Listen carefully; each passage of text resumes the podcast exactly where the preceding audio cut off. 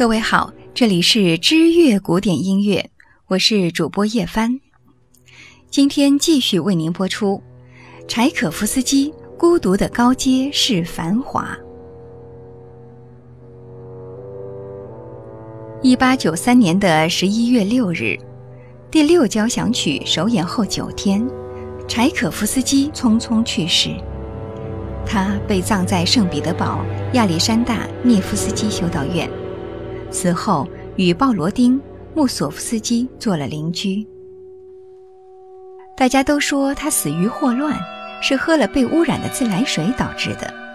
但是近年来，大家都更加相信他是被逼自杀身亡的，因为他的同性恋身份遭受到教会乃至法学院校友们的强烈抵制。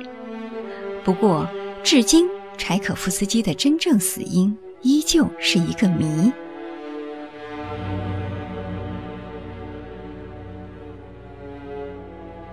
柴可夫斯基二十五岁从音乐学院毕业，第二年开始任教于莫斯科音乐学院，一晃就是十年。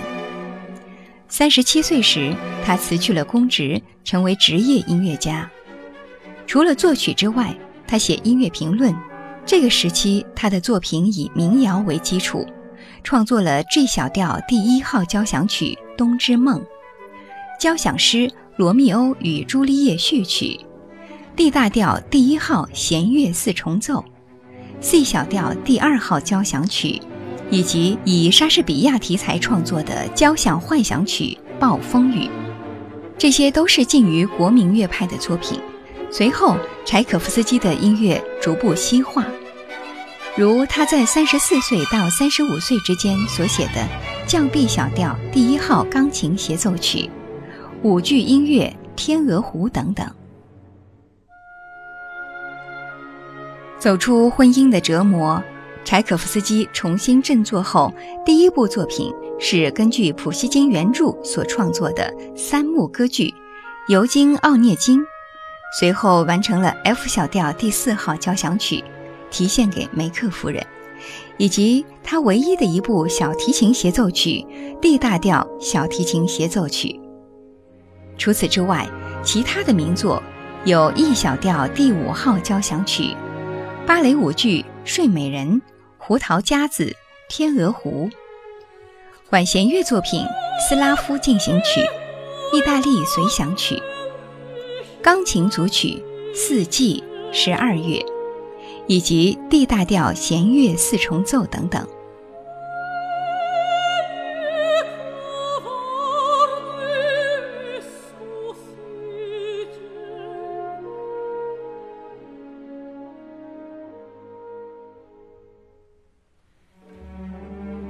B 小调交响曲第六号悲怆，是柴可夫斯基的《天鹅之歌》，也是他的六部交响曲中最杰出的一部，是众所周知的名曲。悲怆这个标题是一八九三年首演之后的第二天，柴可夫斯基接受弟弟的建议而定下的。悲怆二字不仅仅是他一生悲剧的写照。也是作曲家对人类悲惨命运的勾勒，但这并不是柴可夫斯基第一次这样做。早在他创作 F 小调第四交响曲时，他已经把悲怆这个感官集中起来，做了抽象性的表达了。为何欢愉从来都那么短暂，而悲苦却是人类永恒的话题？所有的人都在寻找着自己的答案。而柴可夫斯基的答案，或许就在他的悲怆里。他对朋友说：“我爱他胜过一切，那是无法形容的美丽。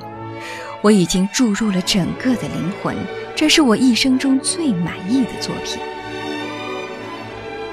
”B 小调第六交响曲署名题献给他的侄子鲍勃。1884年，柴可夫斯基第一次注意到。小侄子已经长成了美少年，他曾说：“鲍勃在我生命中扮演了重要角色，我确实渴慕他越来越强烈。”而鲍勃也确实回应了柴可夫斯基的爱慕。然而，这一份不伦之恋从一开始就受到了社会的诸多压力和憎恶。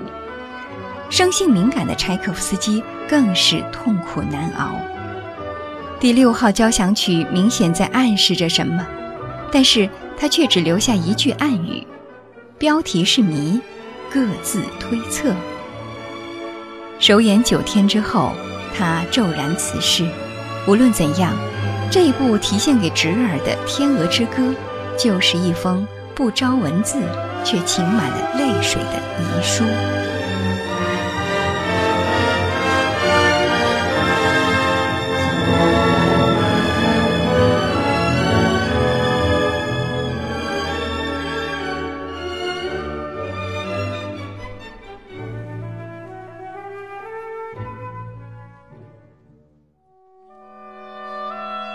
章，B 小调慢板至不太快的快板，四四拍，奏鸣曲形式。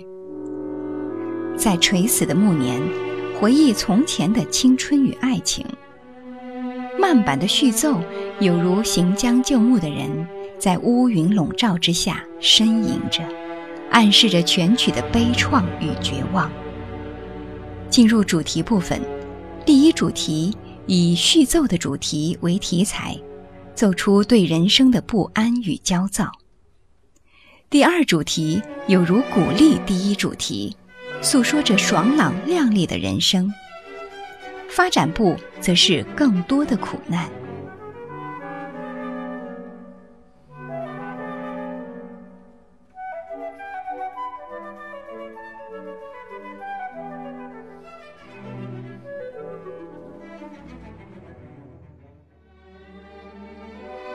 第二乐章 D 大调，优美文雅的快板，四五拍，复合拍子三部形式。复合拍呈现了最具俄国风情的优美音乐。主题以各种乐器顺序进行，造成情绪丰富的音乐，保证了流利性，却充满了哀伤，仿佛在诉求着什么。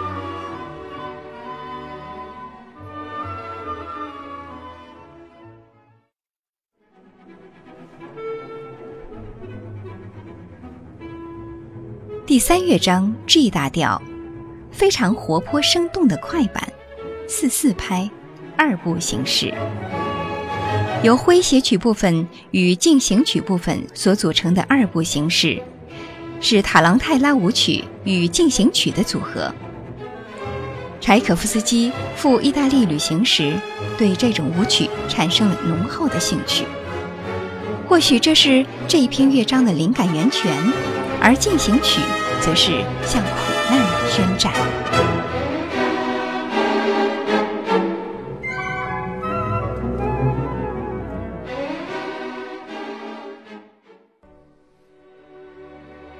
第四乐章，中曲乐章，B 小调，悲哀的慢板，四三拍，人生最后的喘息，把前乐章所描述的悲怆性人生做了总结性的告白。柴可夫斯基的把人类无法避免的苦恼、哀诉、绝望、悲叹、死亡等，在中曲乐章都做了阐述。一般交响曲的第四乐章都是快板而且壮大华丽的乐章，但柴可夫斯基却反其道而行之，以慢板为中乐章，不仅扣住了悲怆的主题，也因此成为这一首交响曲。独树一帜的标签。